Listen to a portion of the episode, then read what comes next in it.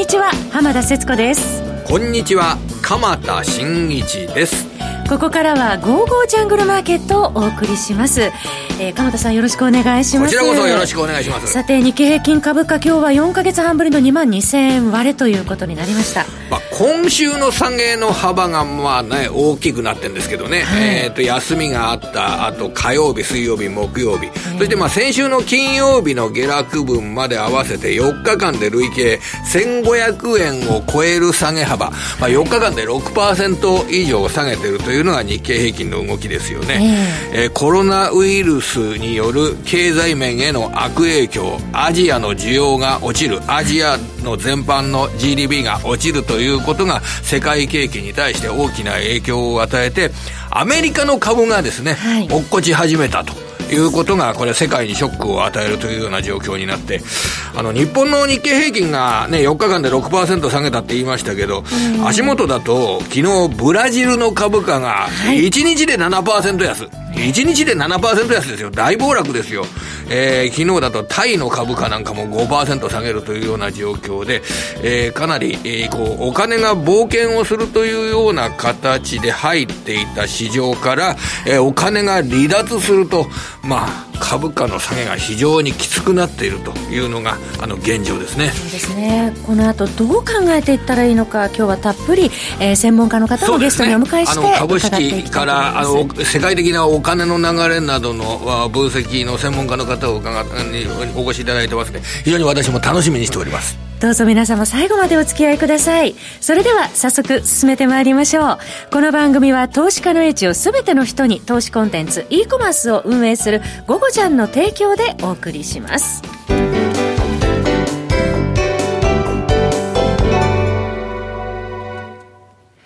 さて、先ほど鎌田さんからブラジル株も7%の下落というお話ありましたけれども、本当に世界経済に与える悪影響をどんどんマーケットが反映してきているというような流れになってきてますね。そうですね。それで、アメリカの株が、うん、あアジアの経済がこれだけ落ちるぞということが認識されているにもかかわらず、はい、アメリカの株が下げなかったというのが先週までの動きなんですけれども、はい、まあ今週になって、えー、ニューヨークダウが勢いよく下げ始め、まあこのあたりはやはりアジアの経済が急降下することがアメリカ経済に影響を与えるというようなことが認識されてきているという捉え方でいいと思います。で、えー、来週の経済指標で、えー、ISM が、あのー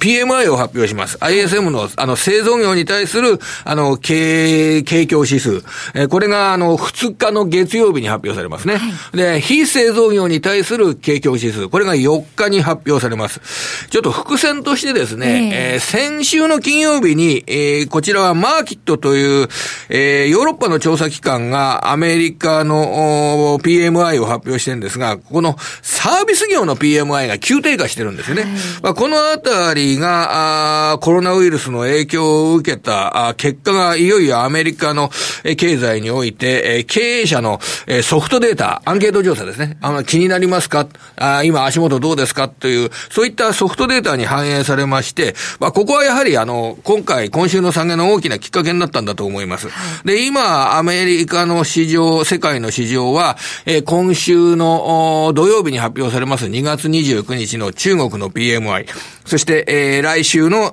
先ほど申し上げました ISM の発表する景況指数。えー、こちらの数字がコロナウイルスの感染者増加の影響を受けて落ちるんじゃないか。ここに身構えて、えー、警戒しているというような捉え方になると思います。はい、実際に出てきたデータに対してどんな反応をするかということが来週の焦点。で、その先を考えると、3月の第2週に ECB 理事会、はい、えー、そして第3週に FOMC、そして日銀金融政策決定会合が控えております。金融政策への影響ってどうなんでしょう？金融政策はもちろんこれ緩和的になりますね。はい、あの、経済が落ちるということですから、緩和的な、あスタンスになって、ひょっとしたらこの FOMC における利下げの可能性も今、あの、だんだん上がってきてるというような状況にありますので、はい、えー、それで、利下げするかしないかっていうのはちょっと近づいてみないとわからないんですけれども、うん、少なくとも2月、3月の第2週になった時には、その金融政策の発動を控えて、今みたいに下値を売りにくくなるっていうようなことは出てくると思います。その可能性は、あのー、高いと思います。売りにくくなるという。ただ今日まだ時間がそこまでかかるんですね。今の段階だと来週の ISM が悪くなるかもしれない。ISM 指標が悪くなるかもしれないっていうような形で、売る動きというのが結構活発になっていて、えー、例えば日本株の中でもですね、あの、銘柄によっては、セーリングクライマックス的様相を呈しているような株あります。あの、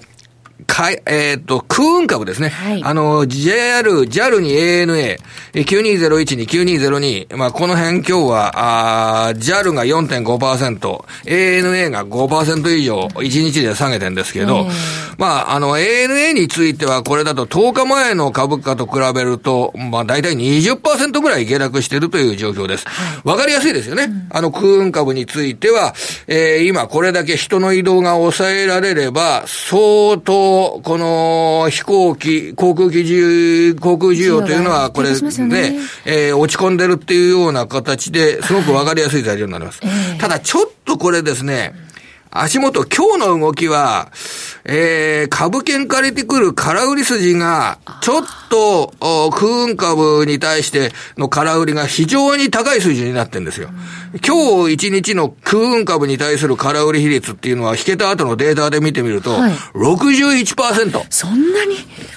?10 の注文のうち、6割が空売り。えー、つまり、あの、ANA の出来高って今日、えー、っと、これ513万株できてるんですけど、はい、えー、おそらく ANA のこの500万株の出来高のうちの300万株以上は、えー、株持ってないヘッジファンドが株券を調達して空売りをしてるっていうような、そういう部分が、あの、出てきてると思います。はい、それで、その空売りのボリュームが大きくなるんで、こりゃ上がらないやというような形で、どんどんどんどん売り注文が出てくるんで、はい、ANA や JR の株価水準があ下がってきてるというのが現状。これを、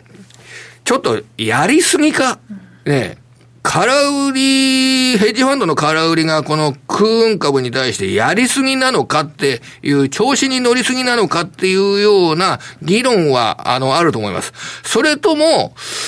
あの、空運株の業績の悪化っていうのは、えー、あの、今風な言葉で言うと、半端ない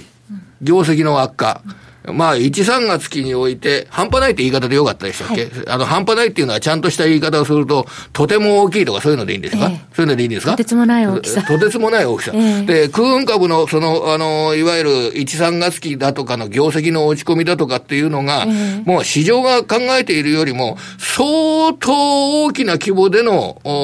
赤字になるかもしれないというような、そんな試算をヘッジファンドでは、えー、高等数学などを使って、えー、考えているのかもしれない。それで、で株券を調達して空売りっていうのが、はい、これだけのね、全体の6割っていう規模に達しているという考え方もできます。はい、えー、下値を売るのがこれがやりすぎなのか、それともそのぐらい業績がこのコロナウイルスの影響によって、えー、世界企業に、えー、影響が出てくるのかどうか。まあ、ここはですね、えー、後になってくるとわかるんですけどね。ただ、これが長引くかどうかっていうのがポイントなんですね。はい、いくら ANA や JAL の1、3月期の業績が落ち込んだとしても、うん、7、9月期、今年の7、9月期、平常に戻ってたら、そんなのいつまでも売れないでしょ、はい、そんな、ねな、秋にはもう平常に戻ってたら、ね、もうい、いつまでも、ね、売ってられないわけですよ。はい、だからちょっと今日は、今日あたりはタイミング的に、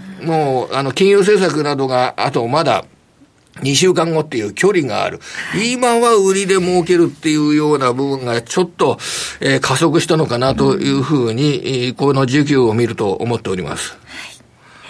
えー、それでは、えー、この後はグローバルマクロ戦略をとってらっしゃるあの方をゲストにお迎えしてお送りします。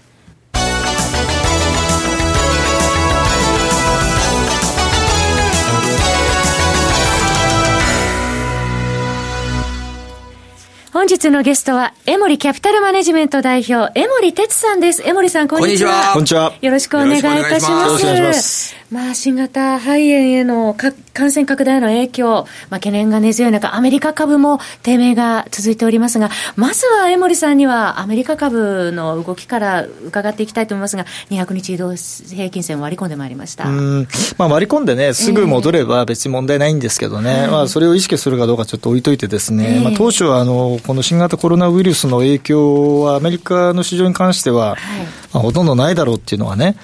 まあ、一つコンセンサスだったんですが、まあ、それはあのよく言われる、まあ、中国、日本からね、遠いということなので、あまり関係ないだろうと言われてたんですが、まあ、いよいよそのヨーロッパだとかね、中東で、いよいよ中南米でもね、えー、発症された方が出てきたとか、いう話になって、やっぱりこれは違うねと。いうことになったんでしょうね。まあ、それまではね、あの、金融緩和、まあ、いわゆるその低金利の中でお金がじゃぶじゃぶに余ってる、まあ、いろんなその資金がですね、まあ、集中的にそのアメリカに向かっていた、まあ、特に GAFAM っていうですね、まあ、トップ5にですね、ハイテクトップ5企業にですね、お金が集中していた、まあ、あの、買っとけばですね、なんとかなると、収益上がると。いうような感じでですね、まあ一つその、かなりまあ楽観的な状況だったのは、まあ間違いないんだと思うんですよね。まあ確かにあの直近の S&P500 の PR が19倍まで行きましたから、まあかなり来ましたねということは、まああったと。まあその辺はあのメルマガには書いてたんですけど、まあかといってですね、あの19倍だからそこが天井だっていうふうには過去を見るとなってないんですよね。というのも事実。ですから、あの今回やっぱり下がったのは、そのきっかけとしてはやはり、えーまあ、結果を見ればですね、新えー、新型コロナウイルスの影響で、まあ、売りを出した人たちが一斉に、まあ、重なったってことなんでしょうね。うん。まあ、あの CDC が25日に、まあ、あの今そこにある危機ということで、コロナウイルスに関して格上げしたっていうこともかなりね、そのあたりまあ、やっぱりあのそういう立場の人はね、えー、あのあまり楽観的なことも言えませんし、はい、まあ、極度に悲観的なことも言うとね、また混乱しますから、えー、まあ、非常に難しいんでしょうけれども、まあ、かといってあの、ウォーニングを出さないわけにいかないですからね、まあ、それが出てくれば、まあ、やはりそうなのかということで、えーまあ、いろんなそのヘッドラインにですね、そういったものが入入れながらですね、えー、AI 運用しているようなね、えー、ヘッジファンドなんかは、まあ、機械的に売ってきたんだと思うんですけどね。はいえー、そして債券ですけれども、まあ、10年債も、えー、過去最低更新するなど、30年債も下がってまいりました。まあ、かなり、まあ、買われてますね。買われすぎですよね。まあ、いわゆる、テクニカル的に言えば、もう完全にオーバーボードですよ。債券とビックスと金はね。で、この3つが今、オーバーボードになってる。これが、まあ、いわゆる、その、安全資産の、まあ、あの、まあ、3指標っていうんでしょうかね。で、この3つがですね、えー、重なる、まあ、いわゆるオーバーボートの状況が重なったときに、あの過去を見るとですね、やっぱりそのいろんな大きなイベントがあるわけですよ。まあ、例えば、あの、古いところで言うとですね、あの、まあ、イラクのクウェート侵攻とかね、まあ、あと例えば、2018年かな、の12月に FRB が4回利上げをしてですね、その株暴落したとか、まあ、いろんなそういったあの、金融、ないしは政治的なイベント、があったときに、やっぱり今申し上げた米国債、えー、ビックス、金、こういったものがオーバーボートになっていると。で、この時に、まあ、当然株が下がってるわけですよ。はい、そこを起点にですね、じゃあその後1年後に S&P500 がどれぐらい回復してたかってちょっと調べたらですね、はい、あそれは興味深いですね。なんとやっぱりですね、戻っててですね、16.1%上がってるんですよ。すごい。いい効率ですね、ねうん、ということは、その、1年後まで当然そういったイベントがあった後には、下がることはありますよ。上がる、あるけれども、やっぱりそれはイベントによって下がりすぎるわけですよ。結果として。後から振り返ればですよ。で、やっぱり1年間持っていれば、その平均として16.1%で非常に高い利回りがですね、出てるわけですよ。じゃあ今回のそのコロナウイルスはどうか、これもちろん分かりません。でもいろんなその今申し上げたようなイベントがあったときは、やっぱり分からなかったはずですよね。例えばブレグジットもそうですよ。どうなるか分からないと。で非常が非常にその市場が混乱に陥ってですね、もうみんな投げ売りするわけですよね。でも結局そこが会話なんですよ。ですから、あのまあ、今回のその教訓としてですね、ぱりこうレバレッジを効かせすぎないで、やっぱり現物に近い形でね、あの買い下がっていくとか、あとはそのバリエーションが今、もう S&P500 の PR、昨日のクローズで17.8ぐらいまで落ちてますから、もう割高ではないんですよね。ということは、ここから下がれば、あとはその企業業績との比較ですね。企業業績が、まあ、当然その、先ほど鎌さんおっしゃったように、当然悪化しますよ。よくはならない。ただそれが、1クォーターとか、まあ、最大半年とかで済めば、まあ、どっかで戻るはずなんで、経済っていうのはですね。まあ、そういったあの視点を持てると、やっぱり最後報われると。あとメルマガにもちょっと書いたんですけどね、やっぱりここでもう一回思い出したいのはね、ウォーレン・バフェットの言葉ですよ。まあ、彼がやっぱり今回の暴落の時にですね、これあのテレビかなんかのインタビューでね、言ってたんですが、えーえー私はそのね、明日、明後日、要は24時間、48時間後のマーケットを想像して、投資なんかしていませんと。はい、まあ、もちろん彼のね、資産になれば、それは無理ですよ。ポジション調整なんかできるわけないんで、ね、やればね、もう大暴落しちゃうから。大切なことですね、ねそれは。しないんだけども、やっぱり10年、20年、いやいや、そんなタームじゃないんだと。ね、やっぱりいい事業だから買ってる。売る理由がないと。例えばアップル。売る理由ありますかと。株価っていうのはそのみんなの思惑でね、ついてるだけで、そこで企業価値が変わるわけではないと。まあ、やっぱりいいこと言うなと。やっぱり彼が今まであの資産を膨らませてきた最大の理由っていうのは、もう例えばリーマンショック思い出していただくと、あそこでゴールドマン・サックスの株をね、もう大量に資金出して買ったじゃないですか。それでもう大儲けしてるわけですよ。みんなが投げ売りしてる時にね。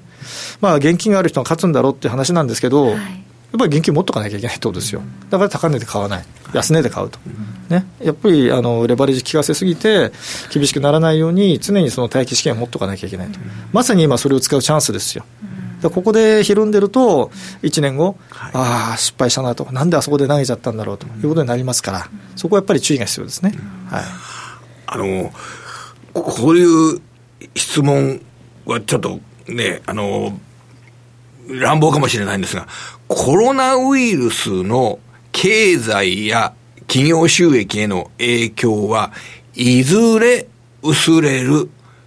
ここがはっきりすると、僕、株っていうのは、あのー、下がってるところで持つことができると思うんですよ。あの、少しずつ、少しずつ買って、あの、えー、まあ、あの、いっぺんに底値を買うっていうようなことよりも、少しずつ買うと、時間を分散して。これは、あのまずは、あの、根本としてこれ大丈夫でしょうかね。コロナウイルスの影響はいずれ薄れる。いずれ世の中、世界は平常に戻る。これさえ、えー、抑えられれば、あのー、株式投資って、えー、下がってる時にも有効だというふうに考えているんですけど、いかがですかね、これ。リーマンショックの時もそうでしたよね。これいつ終わるんですかってね。うん終わるんですかねって言ってるうちにもう戻ってるんですよ、株価ってね。うん、もう最低、まあ、3か月ぐらい早いですよ、うん、もうこれで大丈夫だろうって思った時には、もう株がね、3か月前に上がってるんですよね。はいで今回もそうなるんじゃないですか、うん、まあ、もちろんそのコロナウイルスに対するその安易な、ね、発言はできませんけれども、これがその蔓延して、本当にその企業業績、まあ、企業活動、まあ、もっと言えば、われわれの生活、脅かすのであれば、もう世界沈没ですよ、極端な話ですよ。だからまあ、技術的なことは、あの、わからなくても、この人類のか、人類っていうのは結局、あの、困難に対して立ち向かって、えー、ウイルスに対してはワクチンを開発してきたっていう歴史がある。これは信じていいわけでしょうね、人類もうそれに以上、それを信じるしかないわけじゃないですか、うん、まあ、そうやってね、人類はその生き延びてきたわけですから、うん、まあ、そういったあの人知をですね、まあ、今、結集して、まあ、製薬メーカーさんが中心にですね、あのいろんなことを今やっていただいているはずなんですよ、まあ、それが表に出てきたときには、もうとっくに株価はですね、はい、底打ちしてるはずですよ、はい、そのタイミングを逃さないためには、やっぱり買い下がっていかないと、うん、いつまでも底値がね、底値で買おうなんていうのはですね、戻ってから買おうと思うと、多分遅いですよ。はい今買えないですね。江森さんの今のお話というのは、本当に大切な部分ですよね。やはり投資家の皆さんっていうのは、まあ、昨日、明日どうなる、来週どうなる、っていうような話ってよく聞くかと思うんですけれども、はい、今の江森さんの、えー、お話っていうのは本当に大切な部分だと思います。だからメール漫画でね、私ずっと書いてたのは、2月後半からね、必ず下がりますと、最大2500円の、ね、日経で言えば2万4000から2500円、まあ、つまり2万1500円。まあ、下げっていうのは十分ありますよってずっと書いてて、それから必ず買いのチャンスが来るんだと、だから今買っちゃまずいですよと、2万3000円台はだめですよと、もうずっと毎日同じこと書いてたんですよね、でやっと昨日からですね、買える水準になったんですよ、いよいよですよ、やっとお待ちいただいた方にはですね、やっとこう、来年に向けてのですね、ポジションが取れるというね。状況ですよ。わかりました。世界的なその、あの、お話聞いたんですが、日本株は、えっ、ー、と、アメリカ株に対するアプローチと、日本株に対するアプローチ。これは、ちょっと変えるような部分っていうのはありますか？あの、同じような、あのー、行き過ぎた下げについては、えー、株式を購入するという考え方で、日本株についてもよろしいわけでしょうか、ね、まあ、基本的には同じですよね。やっぱり総崩れになるんで、まあ、実際なり始めてますから、うん、あの、戻るときと一緒に戻るはずですからね。ただ、やっぱり気をつけなければいけないのは、その、アメリカの株に対しての、その日本株のパフォーマンスが常に悪いんですよね。うん、なので、そこはやっぱり注意は必要かなと思います。あの、比率としてはやっぱりアメリカにだ、にとすれば、まあ、日本はまあ1とか、まあ、それ以下という感じになっちゃうでしょうね、その割合としてですよ、投資割合としては。はいその産業界でいうと、まあ、ガーファは別にして、製造業というような観点で見ると、あの、特にアメリカの企業と日本の企業っていうのは競争力に、製造業という観点で見ると、えー、そんなに差がないようにも見えるんですけど、でも日本株というような形で株価ってディスカウントされちゃうっていうのは、これは致し方ないところなんでしょうかね。まあ、仕方ないですよね。やっぱりその、世界の投資家が、その日本株というか日本市場をどういう位置づけにしてるかですよね。やっぱりアメリカがまずありきで、で日本っていうのはやっぱり3番手、4番手っていうね、イメージですから、まあ、今、そういう意味ではあのヨーロッパも直近まではね、株価すごい高かったんですけどね、はい、やっぱりコロナウイルスの関係で中国売りっていうのは、ドイツ株売りとかね、つながってきてますから、まあ今、一緒に下がってますけどね、まあ、ここもチャンスはあるかなと思いますけどね、ヨーロッパ株もね。はいえさて、グローバルマクロ戦略を取ってらっしゃる江森さん、えー、商品についても伺っていきたいと思うんですけれども、まずニューヨークの金ですね。金はなかなかあの買い欲が続いているというような感じはしますけれども、どうご覧になってらっしゃいます金はですね、やっぱりあの ETF の残高見てもですね、はい、もう全く減らないですね。えー、もう増えっぱなしですよ。うん、やっぱりずっとお金が入ってきてますね、これやっぱり株が高い時も入ってきてましたから、もう完全に金余りですよね。うんですから金利が上がっちゃうときついんですけど、今、金利はもう上がりませんから、まあ、そういった意味ではキャッシュ代替みたいなね、現金の代替のかとして、その金が買われるっていう動きはやっぱり続いていると、で一回、どーんと上に上がったんですよね、1680、まあ、90ドル近くまで上がったところっていうのは、さすがに短期的に上がりすぎたんで、リングになんか出てますけどね、はい、まあ、その後ももう下がらないですよね。なので、まあ、投資家の金に対するスタンスというのは、やっぱり変わっていないかなという気がしますね。はい、でもロングのままというところですかね。ロングのままですね。はい、一方で原油ですけれども、50ドル1バレル割り込んでまいりました。これはね、はい、結構きついですね。きついというのは生産者にとってきついですよね。でやっぱり今見てると、そのサウジがもう今、必死になって原油価格の下げ止まりを目論んでる、はい、で例の OPEC クプラスっていうね、ロシアとかも入って、その OPEC と非 OPEC 加盟国一緒にですね、今減産やってますけれども、はい、まあ先日あの、60万バレルの追加減産をした方がいいんじゃないかっていう提案があったんですけどね、ロシアがうんと言わないと。まあここにやっぱりですね、このロシアの本音がね、まあ、見え隠れする、まあ、つまり、まあ、別にその無理して減産する必要ないと、まあ、自分たちの収入減りますから、だそういったのが見え隠れしちゃってるので、まあ、これはなかなか減産がね、いかないだろう、うまくいかないだろうっていうのは、やっぱり市場見てる今、ロシア次第ということなんロシア次第ですね、あとね、50ドルぐらいになっても、アメリカの産油量がですね減らないんですよ。もう1日あたり1300万バレルで、ですね昨日発表になった数字もそうなんですが、ずっと同じなんですよ。でやっぱり50ドルでもですねやっていけんですね、アメリカは。まあ、コストがかなり下がったと。いうことですから、まあ、ここでやっぱり価格の下げ止まりを目論むのであれば、まあ、アメリカも産油量が減る、あと OPEC も減産するというのがないと、最低限止まらないですね。ただ、45ドル以下になるかって、これもね、また厳しいと思いますよ。うん、ここから売り込むのもね、結構勇気いると思います。中東の正念場になってるというところなんですね。はい、原油を見る場合は、今のお話にあったように、やはり供給サイドの情報というのを、えー、注意してチェックしていくっていうのが、これ、大切なことなんでしょうか？原油価格はね、もうあの供給サイドで値段決まってますから、はい、需要サイドで決まることは基本的にないので、えー、はい、基本的にはやっぱり、えー、生産量、供給量、はい、あと OPEC、非 OPEC、あとアメリカ、まあ、この3局をですね、はい、まあ、見とけばいいかなと思います。えちょっとここでも追加していただくと、あの需要面であの言われることあるじゃないですか、こういうふうになると、アジアの需要が落ちて、中国の需要が落ちて、銅の価格が下がるとか、原油の価格が下がるとかっていうふうな話ありますけど、やっぱりそういった話が出てきても、基本は供給の方。供給、ね、ここをしっかり見た方がいいっていうことなんですね。はい、まあ、例えば銅の値段も今、トンあたり5500ドルぐらい下がってますけども、これ生産コストですからね。ここから下になっちゃうと、新規開発ができないので、はい、やっぱり下行かないんですよね。行かない、行ってないでしょ、実際に。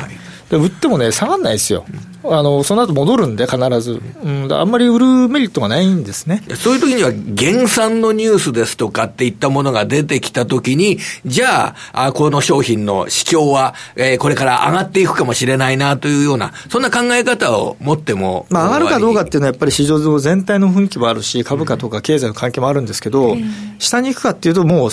ほとんどもうやりきってるぐらい下がっちゃってます、非鉄金属は。うんで特にあのそうですね、銅とかもそうなんですが、まあ、石油かな、まあ、原油で話した方が分かりやすいと思うんですけど、例えばあの原油、世界の石油のせあの消費量、これが前年比でマイナスになったっていうのは、リーマンショックの年以外ないんですよ。そうなんですないんです。必ず増えてるんですよ。はい、なので、それも頭に入れておかないと、うんあなんかそのウイルコロナウイルスで需要が減るから、はい、あの原価格暴落だみたいなね、それね、間違ってますね。なるほど。あの多分減らないですよ。中国っていうのは結局減るとか言われてても、あの、生活水準は、すごく多くの人口が、生活水準が中国もインドも上がってるので、その需要自体は世界ではリーマンショックの時以外は増えてると増えてますいうことなんです必ず増えてます。それが大切なところですね。えー、そういうその基本的なこともわからないで、はい、いやあのやっぱりマーケット見るっていうのは、やっぱりむしろ避けないといけないと、はい、あまりその悲観的になりすぎるのもまずいということですね。最後にですね、お時間なくなってまいりましたけど、ドル円の戦略について伺っていきたいと思いますけれども、えー、2月の20日、えー、久しぶりに1ドル112円台まで、えー、向かった為替ドル円ですが、今日は109円の後半まで。というところでまた戻ってまいりましたけれども、これ、どう見たらよろしいでしょうか？これね、ドル円はもう下がらないですね、構造的にね、もう下がらなくなっちゃった、そのドル需要と供給のそのフローとしてね、日本サイドからの。まあ、あまりこういうことを言うとあれですけど、まあ、やっぱりマーケットでは結構ね、ある大手のね、大手とか最大の年金基金がですね、